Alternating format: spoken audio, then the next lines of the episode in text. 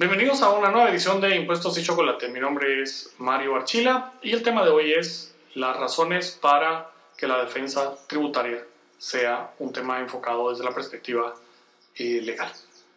Vamos a tratar de, de, encontrar por qué muchas veces eh, en el medio se cree que el tema de impuestos es un tema financiero y contable y no se le da el matiz de que es un tema de derecho, de derecho tributario como tal, y las razones para, y consejo para que cuando tengan problemas o quieran realizar una eh, planeación, una estrategia, eh, validar que están haciendo las cosas bien en materia impositiva, se consulte no únicamente del lado contable eh, y financiero, sino también del lado legal.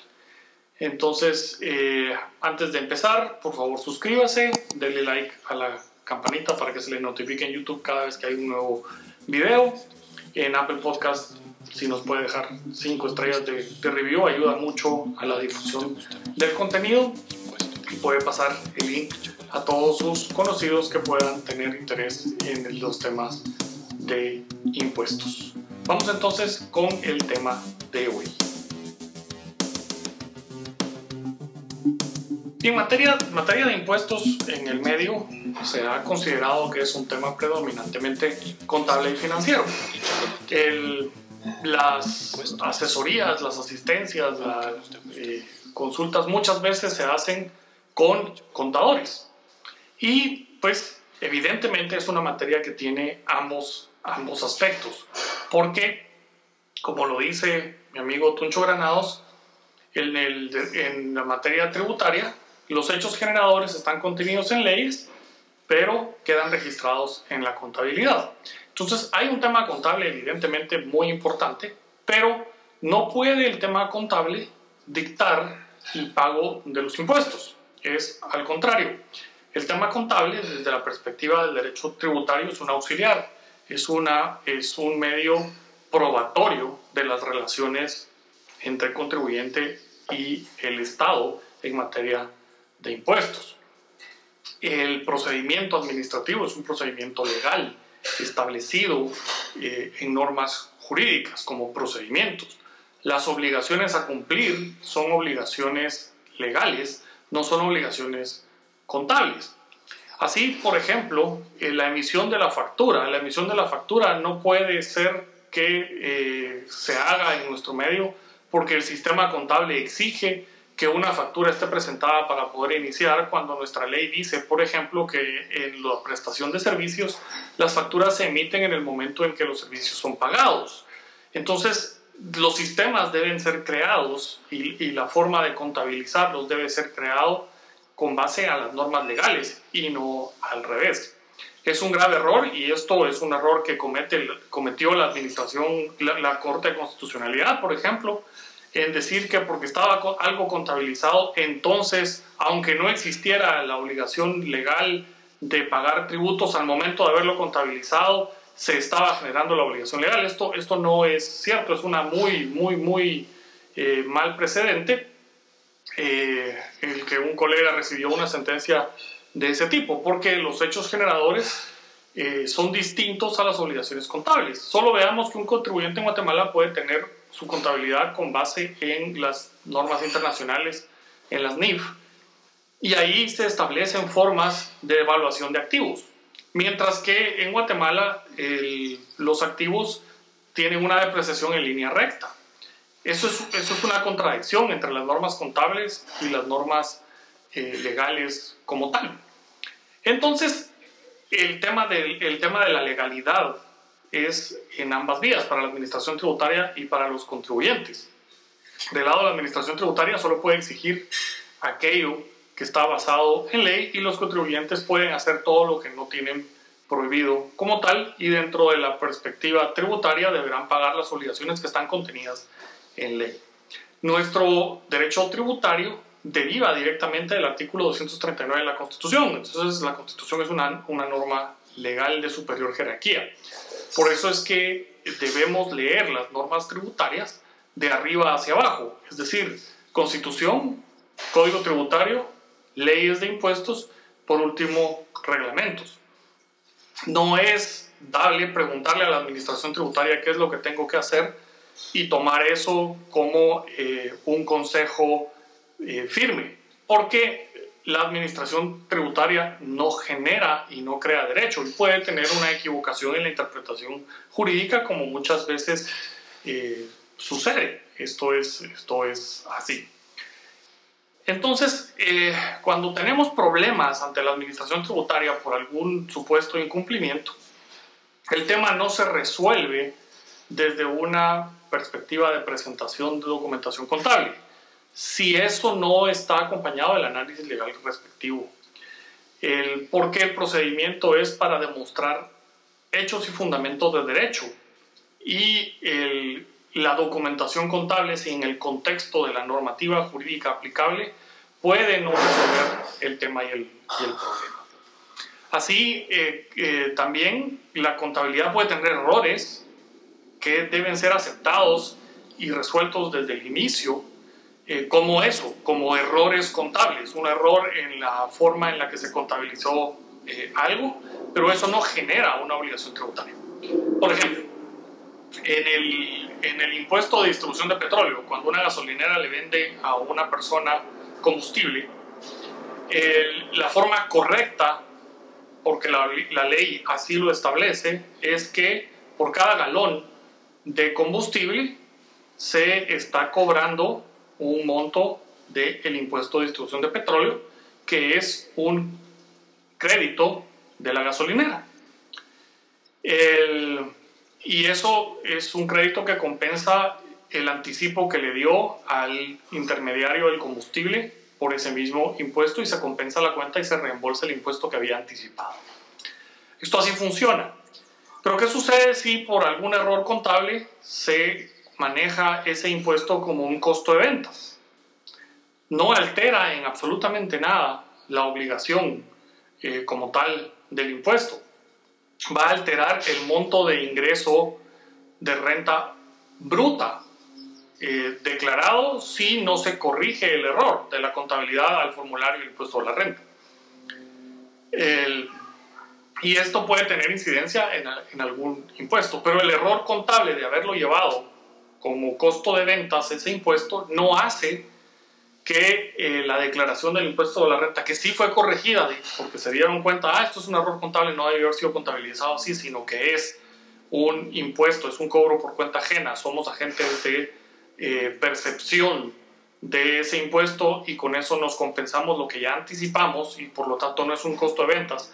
Al momento de hacer la declaración del impuesto sobre la renta, ya no se incluye como parte del ingreso y ya no se incluye como parte del costo de ventas, aunque contablemente así aparezca.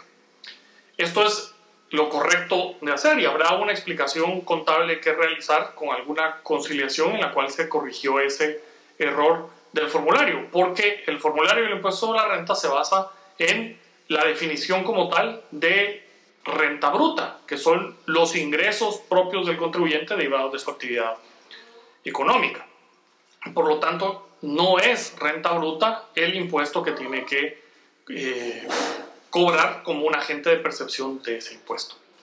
Este, por ejemplo, este es un, este ejemplo eh, que, puede, que puede suceder, lo mismo con el impuesto de solución de bebidas, etc.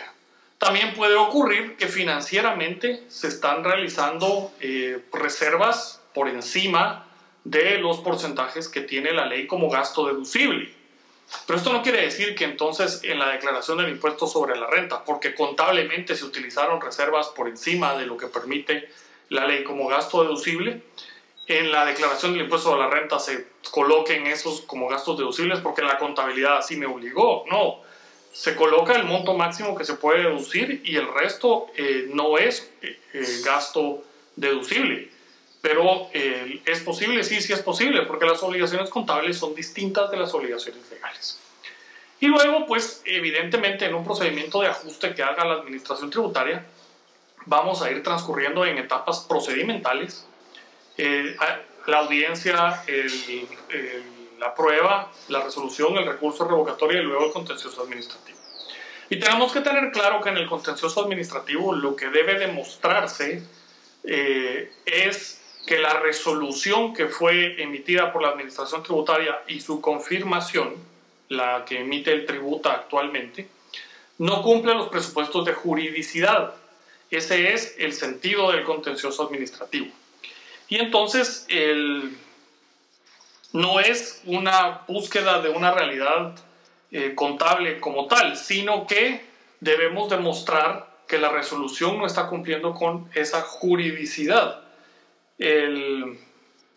Y la juridicidad implica una eh, aplicación del derecho como tal, incluye principios generales del derecho, incluye normas constitucionales, incluye la interpretación correcta de la normativa para llegar a una eh, conclusión y cuando esa conclusión no cumple con esos presupuestos, entonces la resolución viola juridicidad como tal. No, no puedo defender el contencioso administrativo diciendo la contabilidad dice. Tengo que defender en un contencioso administrativo diciendo la conclusión a la que arriba la, administración tributaria no consideró las normas de, valoración de la prueba y de la prueba que fue presentada y eh, no consideró esta interpretación de la ley, que es la interpretación que consideramos correcta porque la Constitución la ilustra de esta manera, porque los principios generales del derecho y los contenidos en el Código Tributario, etc. Entonces, cuando llegamos al contencioso, debemos hacer un manejo de la prueba en ese, en ese sentido. Debemos demostrar eh, como tal cuáles fueron los hechos no apreciados o los hechos incorrectamente apreciados o los medios probatorios no valorados que hacen que no exista eh, el cumplimiento de la juridicidad en ese acto administrativo. Nos auxiliamos de la contabilidad, pero perfectamente nos podemos auxiliar de otras ciencias para, para hacerlo. Y le corresponde al Tribunal del Contencioso Administrativo no decir eh, que el, el ajuste eh, como tal no procede porque la contabilidad dijo, sino hacer un análisis de juridicidad. La resolución eh, no cumple con juridicidad porque al analizar la contabilidad se demuestra tal cosa que debió haber sido valorada por la administración tributaria eh, de esta forma, por tal norma legal eh, que hay, etcétera, etcétera. Y el, lenguaje es un lenguaje jurídico con el que los tres magistrados de la Corte de Constitucionalidad deben analizar. Y entonces es un análisis de instituciones jurídicas y cómo esas instituciones jurídicas encajan o no con los hechos, ya sea los que la Administración Tributaria está tratando de, presentar en las resoluciones como, como, hechos demostrados y los que el, el contribuyente ha demostrado y ha explicado a lo largo del procedimiento administrativo y el contencioso. Es importante que haya un hilo conductor entre el procedimiento administrativo y el contencioso eh, administrativo como tal porque muchas veces puede verse truncada la posibilidad de hacer un argumento jurídico por la forma en que fue eh, defendido ese ajuste en, la, en, el procedimiento administrativo y no hay los elementos suficientes para demostrar que la resolución no está eh, acorde a esa juridicidad de los actos. El, Luego, pues vendrán las etapas de casación y en algunos casos, pues hay amparos ante la Corte de Constitucionalidad que son elementos jurídicos a analizar por los tribunales. Por todo esto, entonces, en conclusión, cuando uno tiene un, un análisis de tributario, el, un aspecto es lo financiero, que va a determinar eh, cuáles son los costos y los impactos financieros que una transacción va a tener dentro de esos considerará los costos impositivos, podrá presentar escenarios financieramente más económicos que deberán ser valorados desde la perspectiva jurídica para eh, validar que no son, aunque sean eh, esquemas más económicos tributariamente, no son esquemas que violan eh, directamente alguna norma y los hace entonces esquemas defraudatorios que no son aceptables. y así ese tipo de análisis de nuevo es conjunto. Y cuando tenemos ya un problema ante la administración tributaria, el análisis jurídico de las instituciones nos da el parámetro hasta para poder saber si lo que la, Administración Tributaria está pidiendo en un requerimiento de información está basado en ley o no. Nos ha sucedido, por ejemplo, que a una persona individual el requerimiento de información pedía estados financieros y las personas individuales, salvo que sean comerciantes individuales con patente de comercio y demás, no tienen obligación de llevar contabilidad. Entonces no pueden tener estados financieros porque eh, no hay ninguna obligación para hacerlo. ¿Cómo voy a cumplir con el requerimiento de información si no tengo la obligación legal de hacerlo?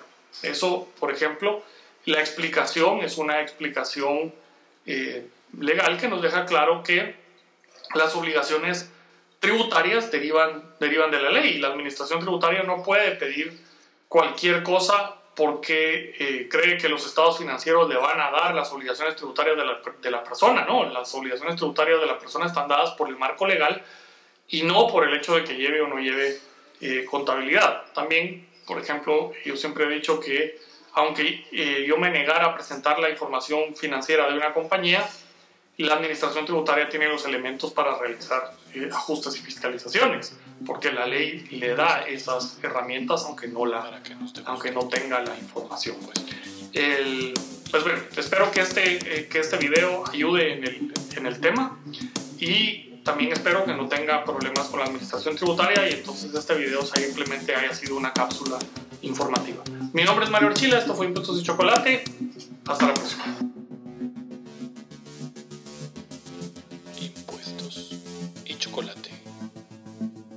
Impuestos para que nos deguste